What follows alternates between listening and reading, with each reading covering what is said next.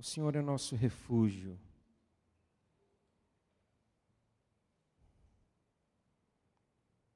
Que bom, Senhor, que bom que em Ti nós podemos nos refugiar. Que debaixo das Tuas asas nós podemos ficar. Que bom que debaixo delas nós encontramos tudo o que nós precisamos, não apenas para sobreviver, mas para viver. Tudo que nós precisamos. E nessa hora oramos para que aquilo mais que nós precisamos para viver, que nós precisamos saber, tomar conhecimento, sermos relembrados, isso possa acontecer nessa hora, nesse momento, que a tua palavra, a tua mensagem, lida e exposta, possa entrar bem fundo nos nossos corações, possa encontrar os espaços é, mais escuros e ali iluminar, clarear, estabelecer uma nova perspectiva, uma nova possibilidade, uma nova condição porque cremos sim que o Senhor é nosso refúgio. Em nome de Jesus, amém, Senhor.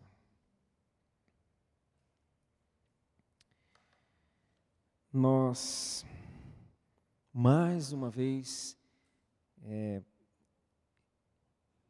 lembramos que nós estamos de mudança.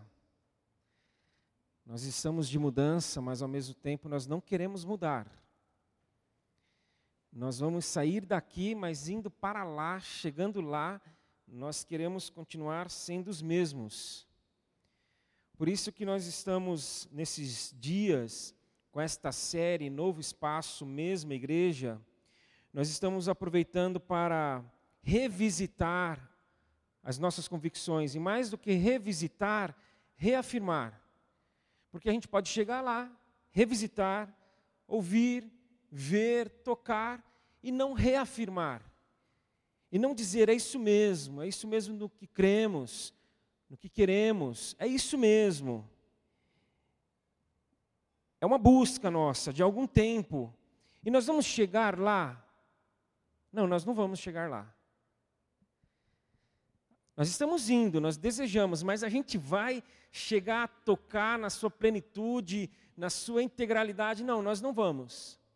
Mas Marcelo, então por que, que a gente vai tentar? Por que, que nós vamos seguir? Para chegar o mais perto possível. Se a gente está falando de plenitude, nós queremos ser e viver de forma mais plena possível. Porque quanto mais nós vamos, mais próximo da vida nós chegamos. E mais distantes da morte nós também estaremos. Porque se nós estamos partindo para a vida, quanto mais caminhamos, mais próximos dela e mais distantes da morte que nós vamos ficando, porque nós estamos indo para a vida, nós estamos indo para Jesus. Um Jesus que veio. Um Jesus que veio, veio, e aí tem a ver com aquilo que nós queremos ser como igreja, veio estabelecer o reino dele neste mundo, veio dizendo que o reino de Deus chegou, de que o reino de Deus está presente, de que este reino significa domínio, significa ordem, significa vida. E se chegou, e a mensagem foi essa, dizendo que chegou com ele o rei, neste reino, ordem, domínio e vida, é porque estava faltando, gente. É porque não existia, no lugar do domínio, da ordem, o caos. No lugar da vida, a morte. Mas aí Jesus vem, João Batista fala a respeito de Jesus, eis o Cordeiro de Deus que tira o pecado do mundo, e por tirar o pecado do mundo, o pecado não tem mais domínio sobre nós. E aí a gente sinaliza justamente isso, porque mais pessoas precisam saber que o reino de Deus chegou e de que o pecado não domina mais, de que é possível viver minimamente uma ordem na vida. Estar sob um domínio de um rei que ama, o amor todo-poderoso. te ama, é esse refúgio. Enquanto cantávamos, eu fiquei pensando como nós precisamos reafirmar isso. E para isso nós lemos semana passada e, e vamos ler agora novamente Isaías 6, 1 a 8, porque se nós queremos ser este sinal, nós entendemos que precisamos fazer algumas coisas para isso. Nós precisamos viver em devoção a Cristo, em comunhão em comunidade, em missão com a cidade. E Isaías 6, 1 a 8 nos traz tudo isso. O profeta Isaías, narrando aqui um encontro, uma visão que ele teve. Então, todas as vezes que nós lermos neste texto, por exemplo, então eu disse, não sou eu, tá? É Isaías. Então, todas as vezes aqui é Isaías falando. Isaías 6, 1 a 8. No ano em que o rei Uzias morreu, eu vi o Senhor. Ele estava sentado em um trono alto, e a borda do seu manto enchia o templo. Acima dele havia serafins, cada um com seis asas. Com duas cobriam o rosto, com duas os pés, e com duas voavam. Diziam em alta voz uns aos outros: Santo, Santo, Santo é o Senhor dos exércitos toda a terra está cheia da sua glória. Suas vozes sacudiam o templo até os alicerces, e todo o edifício estava cheio de fumaça. Então eu disse: Estou perdido. É o meu fim, pois sou um homem de lábios impuros e vivo no meio de pessoas de lábios impuros. Meus olhos, porém, viram o Rei, o Senhor dos exércitos. Então um dos serafins voou em minha direção, trazendo uma brasa ardente que ele havia tirado do altar com uma tenaz.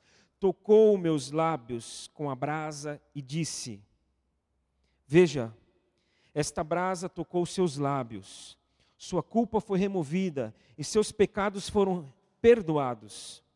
Então ouvi o Senhor perguntar: quem enviarei como mensageiro a este povo? Quem irá por nós? E eu respondi: Aqui estou, envia-me. Falamos na semana passada de devoção, destacando que no ano em que morreu o rei Uzias, o rei Uzias morreu, deixou o trono, depois de um tempo de muita, de muita estabilidade, de muita prosperidade, o reinado, embora com alguns equívocos, alguns equívocos graves, foi um bom reinado, e ele morre. E Isaías vê o Senhor lá no templo, tem uma visão do Senhor onde, no trono, o Senhor como que dizendo a Isaías, Isaías, Uzias morreu, ele não está no trono, mas eu continuo no trono. É isso que eu ia falar aquela hora. Eu fico vendo tantas famílias, tanta gente aqui no nosso meio que precisa, que está necessitando ter essa convicção cravada no seu coração, na sua mente, na sua vida hoje, de que Deus continua no trono. De que Deus não abandonou o trono. De que Ele está lá, inabalável. De que sempre esteve e de que sempre estará. Porque ele se revela dessa forma, e quando ele se revela assim, nós confessamos quem somos, e quando confessamos, ele nos redime. Isso é devoção, é a revelação do, por parte do Senhor, é a confissão da nossa parte, e diante daquilo que a gente reconhece, de que nós somos pessoas impuras, impuras, de lábios impuros, ele nos toca com redenção. Aí, pensando em comunhão, Isaías não apenas fala que ele é uma pessoa, um homem de lábios impuros, mas ele diz: e vivo no meio de pessoas de impuros lábios. Como essa frase diz tanto? Como essa afirmação tem tanta, tanta verdade contida nela? Isaías não somente tinha consciência da sua condição pessoal, mas ele tinha muita clareza da sua condição social também. Isaías Ele sabia que não estava sozinho. Isaías ele não olhava apenas para si. Isaías quando olhava para ele, levantava o rosto, ele via que estava todo mundo na mesma situação. Por isso ele era um profeta que vivia no meio do povo, que se condoía com a situação do povo, que se dirigia ao povo e falava ao povo. Algo que era tão forte e presente para Isaías, essa noção de que ele não estava sozinho, parece que para nós hoje é muito rarefeito. Aliás, cada vez mais. Parece ser para nós hoje uma verdade que está tão diluída, que se perde em meio a muitas mentiras. Uma convicção não tão convicta, uma convicção meio duvidosa. É urgente a necessidade de retomarmos a noção de humanidade, de coletividade, de que, embora sejamos muitos, nós somos apenas um. A história conta que Albert Einstein, ao entrar certa vez nos Estados Unidos, tinha lá no formulário de imigração: raça. Raça. E ele respondeu: humana. Parece que ele entendia um pouco das coisas, né? Humanidade, coletividade. No Éden foi criado a humanidade. Ah, não, Marcelo, aí não, foram indivíduos criados. Não, foi a humanidade. A humanidade criada ali. Uma comunhão foi criada, uma unidade foi criada, uma família foi criada. Porque lá está escrito: façamos o ser humano, façamos o homem, o ser humano, façamos a humanidade a nossa imagem, a nossa semelhança. Façamos a humanidade uma comunidade entre iguais, como nós somos. Gente, isso é lindo, imaginarmos e pensarmos de que uma comunidade, uma família, uma unidade de três pessoas, o Deus Trino, sempre existiu. Então nós podemos parar e pensar: o que, que sempre existiu? O que nunca teve começo? O que. Isso não dá para a gente explicar. Mas sempre existiu o quê? Uma comunidade. Um, uma unidade de três pessoas. Sempre existiu mas isso para nós se perdeu. Nós esquecemos que, pelo fato de sempre ter existido e de que este Deus que sempre existiu assim nos criou da mesma forma, isso se perdeu e a gente se esquece de que os patriarcas, eles, eles conduziram um povo, começando por Abraão, depois Isaac, seu filho, depois Jacó, eles conduziram um povo, uma comunidade, uma coletividade. Moisés, Moisés tirou que, que ele tirou do, Egito? Um povo. Gente, um agrupamento. Uma comunidade de pessoas ali. Ele falou: vamos. Os juízes, os reis, se posicionaram diante de um povo, de uma nação, de uma comunidade. Os profetas falaram, todos eles, a comunidades. Eles chegavam diante do povo e falavam: Olha, o negócio é o seguinte, Deus falou isso a vocês, a nós, é a palavra de Deus para nós. Jesus, gente. Eu vou passar por Jesus, mas volto. Seria um assinte. Eu, eu passar por ele e não voltar para ele. Vou fazer isso depois de falar de Paulo. Paulo, cujo maior conteúdo do Novo Testamento foi escrito por ele para comunidades, para igrejas, para agrupamentos, para coletividades. Igreja de Éfeso, Corinto, Colossos. Só tem uma carta que ele escreveu que não foi para uma comunidade, mas foi para Filemão, mas ainda assim por uma questão de relacionamento ali vivido por Filemão. Olha que interessante. Olha que significativo. Ele escreve para um, não para dois, para resolver um problema de dois. Aí a gente volta para Jesus, e aí a gente vê que ao entorno de Jesus se forma o quê? Uma comunidade. Um grupo de pessoas que chega para ele, inclusive, e pede a oração dele. Senhor, ensina-nos a orar. E já aprendemos aqui que quando um, um grupo de pessoas chegava para um rabino e pedia a oração deste rabino, duas coisas eles estavam falando a este rabino. Nós queremos a tua oração, porque nós queremos ser a tua comunidade. Então, se um grupo de pessoas chegava para um rabino e pedia oração desse rabino, eles estavam dizendo: Nós queremos ser a tua comunidade, o teu grupo, nós queremos fechar contigo, nós queremos ser o teu corpo. E eles estavam dizendo outra coisa também: nós queremos a tua visão de mundo. Nós queremos a tua maneira de enxergar a vida, a tua maneira de viver a vida. Que é o, o óculos que a gente estava falando aqui, quando falamos do Vida e Missão. Dá teu óculos, Senhor. Dá, dá tua lente para nós. E ele fala, demorou, começou a dar lente para óculos para todo mundo. E aí nessa dele dar e e, e, proferir ali para eles a oração dele, que foi a oração do Pai Nosso, ele disse o seguinte: a primeira coisa, já que vocês querem é, ser a minha comunidade, vocês querem a minha forma de viver e de enxergar a vida. Primeira coisa, sai o eu, sai o eu e entra o nosso. Aí ele fala: segunda coisa, sai o eu e entra o nosso. Aí ele, terceira coisa, o que, que ele falou? Terceira coisa, gente, ficou fácil já. Sai o eu, entra o nosso. Nós queremos saber qual é a oração do Senhor para nós?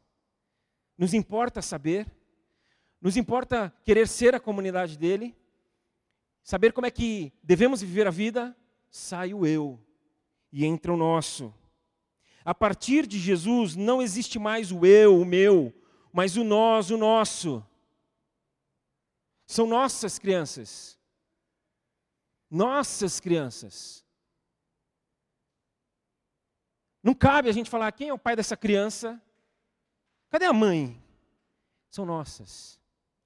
Eu não posso olhar só para minha filha e para o meu filho, eu não posso. Porque se eu olhar apenas para o meu filho e para minha filha, essas crianças que estão aí perambulando pela nossa cidade, que estão é, sendo mortas por balas perdidas, com mais, se não frequência, mas a, acaba sendo mais evidente na cidade do Rio de Janeiro, a gente, ó, por que não é minha? O que, que eu tenho a ver com isso? Nada. As crianças sírias, quantas, tendo suas vidas é, é, é, furtadas, roubadas pelo que está acontecendo ali. Porque o Pai é nosso, o pão é nosso, o perdão é nosso, a proteção é nossa. E quando a igreja, e quando na igreja o meu, o eu, ainda passeia à vontade no nosso meio, existe uma outra realidade que está passeando no nosso meio, que é o pecado. O pecado. O pecado passeando no nosso meio mantendo a gente pensando somente no eu e no meu. A ah, Marcela, você começou a pegar pesado. Precisava. Não é uma questão, gente, de pegar pesado. É uma questão da gente querer acertar. Não estamos querendo acertar. É uma questão da gente que um dia assumiu a oração do Pai Nosso para nós, como nossa.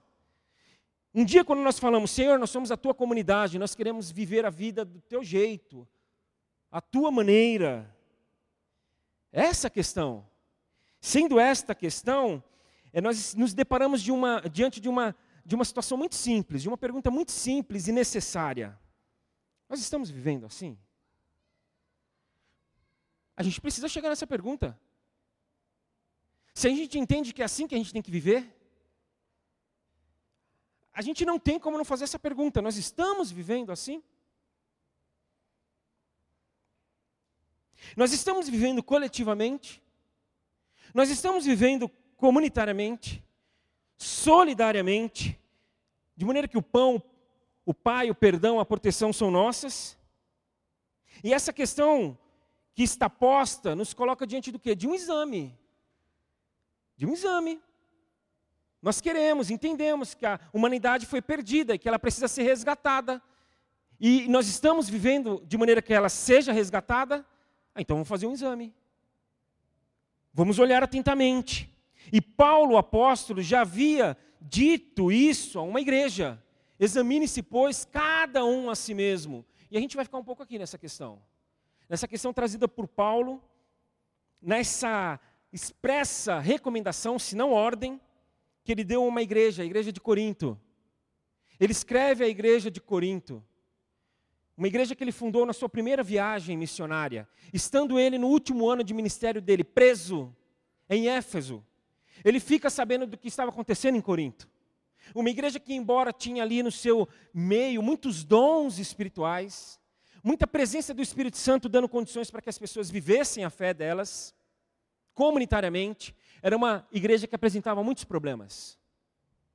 Muitos problemas. Problemas de divisão. Pessoas falando, não, eu sou de Paulo. Não, não, não, eu não sou de Paulo, eu sou de Apolo, um outro líder na igreja. Não, a questão aí, Pedro que é.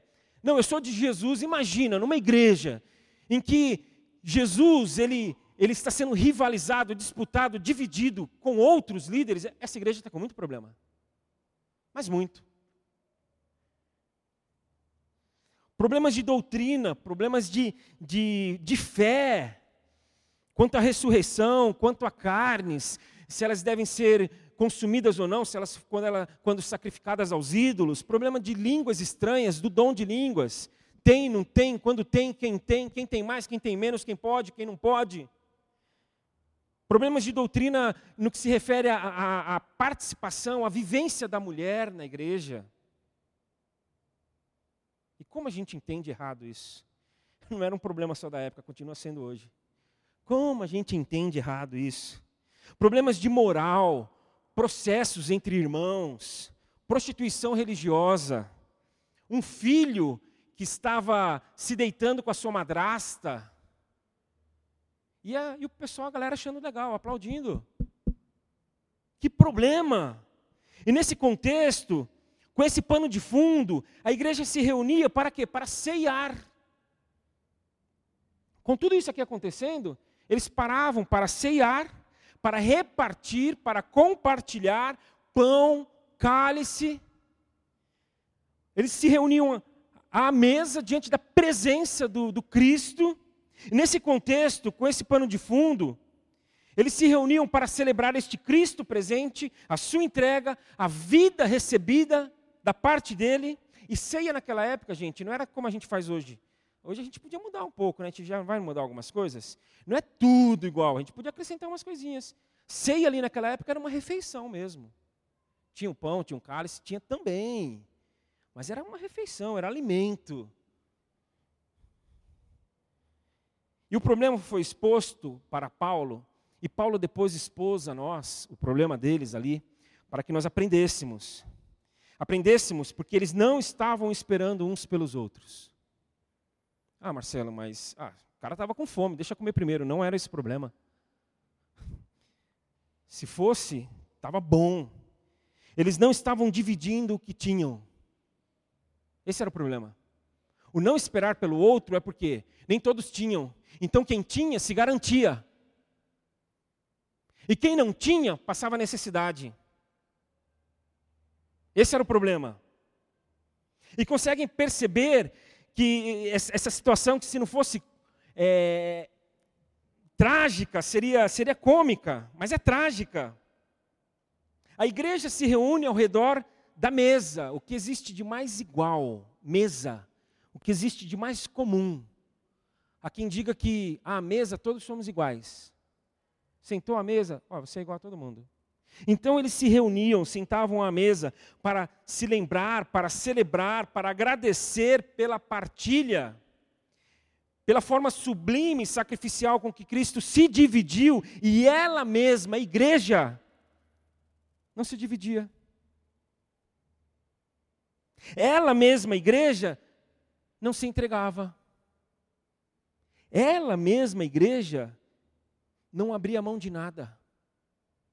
Então é como se a igreja dissesse o seguinte: Senhor, muito obrigado. Muito obrigado pela tua entrega, muito obrigado pela tua partilha, muito obrigado porque o Senhor se deu, muito obrigado porque o Senhor se dividiu, muito obrigado porque o Senhor se lançou. Muito obrigado, mas olha, não espera que façamos o mesmo. Que bom que o Senhor fez por nós mas nós não vamos fazer uns pelos outros. Era isso.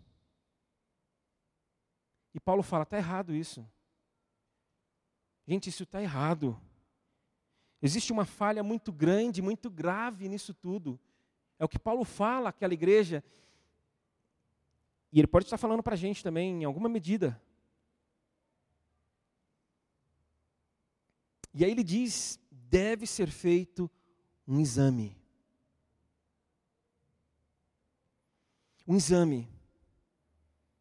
A respeito do que, do quando, do como, do quanto. Um exame. Se, assim como celebramos a entrega de Cristo por nós, estamos nos entregando uns aos outros e uns pelos outros. Um exame se estamos vivendo como corpo, este é o exame. É, é isso que a gente precisa examinar. Estamos vivendo como corpo? Estamos cientes e conscientes da, da, da, humanidade, de que fazemos parte de uma humanidade, de que não estamos sozinhos, de que o eu tem que sair e dar lugar ao nosso? É o exame. Um exame absolutamente pessoal e íntimo, mas absolutamente com implicações comunitárias e públicas. Eu faço um exame pessoal, mas este exame tem implicações na comunidade. Eu faço um exame íntimo, silencioso muitas vezes, mas tem implicações públicas, visíveis, tangíveis. E nessa mistura do pessoal e do coletivo, do íntimo e do público, eu poderia lançar mão aqui de um desafio. Falar, eu vou fazer um desafio com a igreja hoje. Mas eu fico com medo de usar essa expressão desafio. E alguns saírem e, não, Marcelo, para com isso, você está de brincadeira, não vou. Então eu vou, eu vou, vou pegar leve. Eu, eu lanço aqui uma sugestão. Um, um incentivo. Aqui procuremos pessoas próximas a nós Aqui procuramos pessoas amigas, gente que não, nos conheça muito bem, mas muito bem. Peçamos para que essas pessoas nos ajudem a fazer este exame.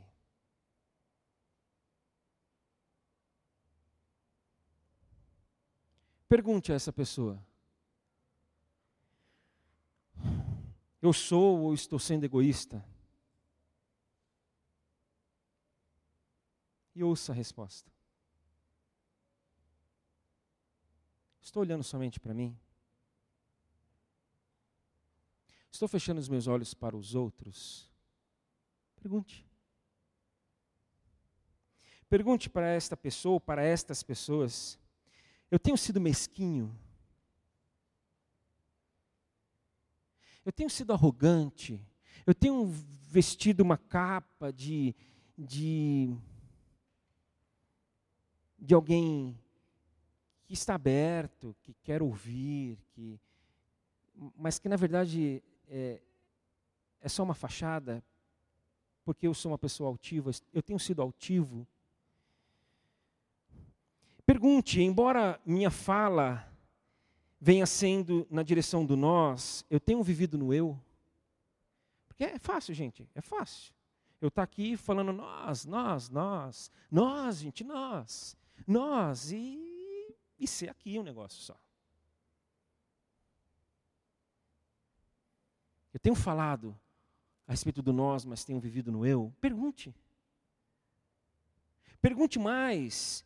Pergunte se a oração do Pai Nosso está nos meus, nos seus lábios, e, e na verdade tem sido apenas um discurso religioso. Tem mais uma pergunta, essa aqui são sugestões apenas. Se você tiver mais, que bom, manda ver, o maior número de perguntas. O exame mais criterioso possível, mais cheio de detalhes possíveis. Nós precisamos, chegar na ferida. Nós precisamos detectar o problema. Precisamos. Você vai fazer um exame para quê? Você está fazendo um exame para no meio? Não, doutor, é, tá bom. Tá bom que eu não acabei o exame. Não, não, não, não. O que o senhor já viu tá bom. Vamos ver o máximo. Com a seguinte pergunta: mesmo eu sendo uma pessoa de lábios impuros, vivendo no meio de pessoas, de uma sociedade, de uma igreja, de uma comunidade pessoas de lábios impuros também. Eu vivo como se eu fosse menos impuro? É porque tem essa. Tem essa. Você se reconhece como uma pessoa de lábios impuros, como uma pessoa carente, deficiente, com mazelas, com falhas, com lacunas. Mas as minhas são menores? Eu, te, eu tenho vivido assim? Que as minhas são mais tranquilas? Que as minhas são passáveis? Tenho vivido assim? Eu aprendi, ainda na, na, na faculdade, no seminário, de que a mensagem ela tem que ser aplicável, ela tem que ter a aplicabilidade. Mas eu não tinha noção de quando eu parei para estudar esse texto, quando eu me preparei e parei para pensar nessa mensagem, eu não tinha noção que eu ia chegar nessas perguntas. Talvez eu, eu se eu tivesse noção, eu não, eu não chegaria nelas. Mas que bom que eu não tinha noção e eu cheguei nelas. Para que, quem sabe, nós respondendo a estas perguntas, seja o começo de algumas mudanças. Vamos fazer isso. Nós cantamos uma música pela manhã e depois fomos orar. E entre a música e a oração eu desci. A Gláucia passou por mim e falou: Eu estou frita com esse exame que a gente vai fazer. Eu falei: Estamos. Aí eu disse para ela assim: Vai dar ruim, mas vai dar bom. Vai dar ruim. O que a gente vai olhar nesse exame e vai dar ruim, eu já aviso para você, vai dar ruim. Não vai ser quando nós vamos no médico e o médico fala, não tem nada não, está tudo ok. Não, não está tudo ok. Mas vai dar bom, porque a gente tem a chance de sermos tocados pelo Senhor e as coisas serem transformadas. Nós vamos cantar agora, nós vamos orar. Então faça esse exame, reserve um tempo para isso, sozinho. Mapeie. Mapeie. Olha, isso aqui que eu enxergo de mim hoje. E depois pega esse mapeamento, entrega aí para o seu cônjuge, para o seu companheiro, para sua mãe, para o seu irmão, para um, um, amigo íntimo seu. Olha, olha, olha o que eu enxerguei. O que, que você acha? Eu digo que amigos são espelhos. Amigos são aqueles é, que, quando estamos diante deles, eles nos refletem eles fazem com que a gente se enxergue. Então vamos partir para esse exame. Vamos pedir para que Deus nos ajude, porque não é fácil. Não tem exame tranquilo. Quem vai feliz para fazer um exame? Uhul, acordei hoje, vou fazer um exame. Eu desconheço. Mas é necessário para saber como nós estamos vivendo se nós estamos sendo a comunidade de Jesus, querendo viver a vida que Ele tem para que vivamos. E é uma vida em que a gente precisa resgatar a humanidade perdida, tirando o eu e vivendo nosso. Vamos cantar.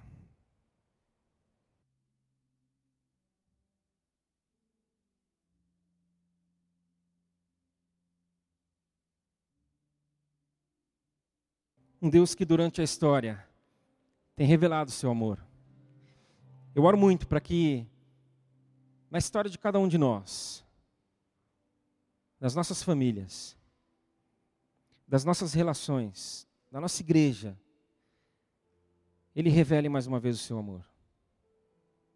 Que quando nós olharmos este exame, a gente vai falar, ixi, eu desconfiava. Mas quando nós olharmos este exame, vai, tá um, vai ter um laudo lá.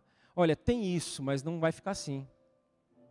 Olha, tem isso aqui, mas não precisa ficar assim. Olha, tem isso aqui, mas tem mais. Eu amo. Senhor, muito obrigado. Muito obrigado porque nenhum exame feito na tua presença é um exame capaz de fazer com que o Senhor nos tire da tua presença. Porque nenhum exame feito em busca daquilo que está errado e equivocado em nós é um exame que, quando feito e revelado o equívoco, outra coisa nós não recebemos de ti senão o teu amor. É o teu amor que nos cura. Não é outra coisa. É o teu aconchego. É o fato do Senhor ser o nosso refúgio.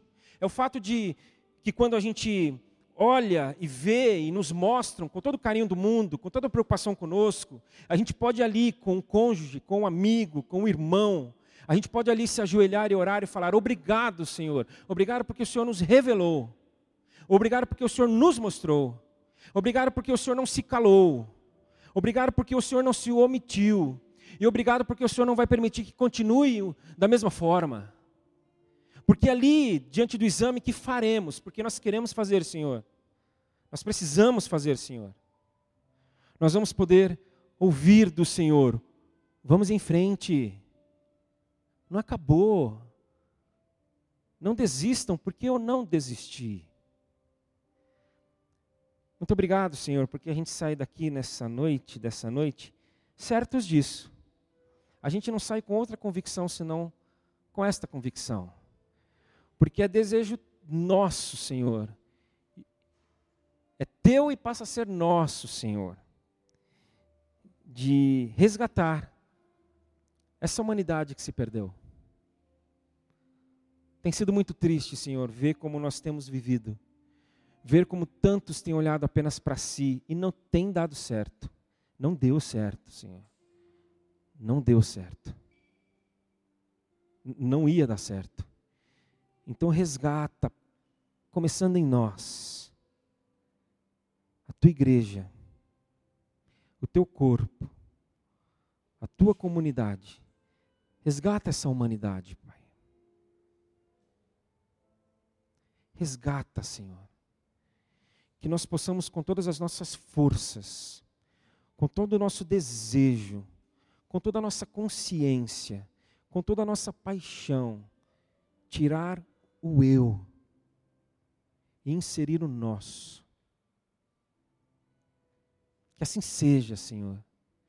E o será pela tua intervenção graciosa e amorosa nas nossas vidas nas nossas famílias e no meio da tua igreja, que é tua.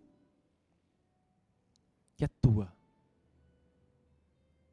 Muito obrigado por mais uma chance. Muito obrigado. Em nome de Jesus, amém. Se você quiser ficar em pé, fique para cantarmos a última música. E aí eu lembro duas coisas e concluo com uma terceira. Eu lembro do Vida e Missão, não deixe de tirar dúvidas a respeito.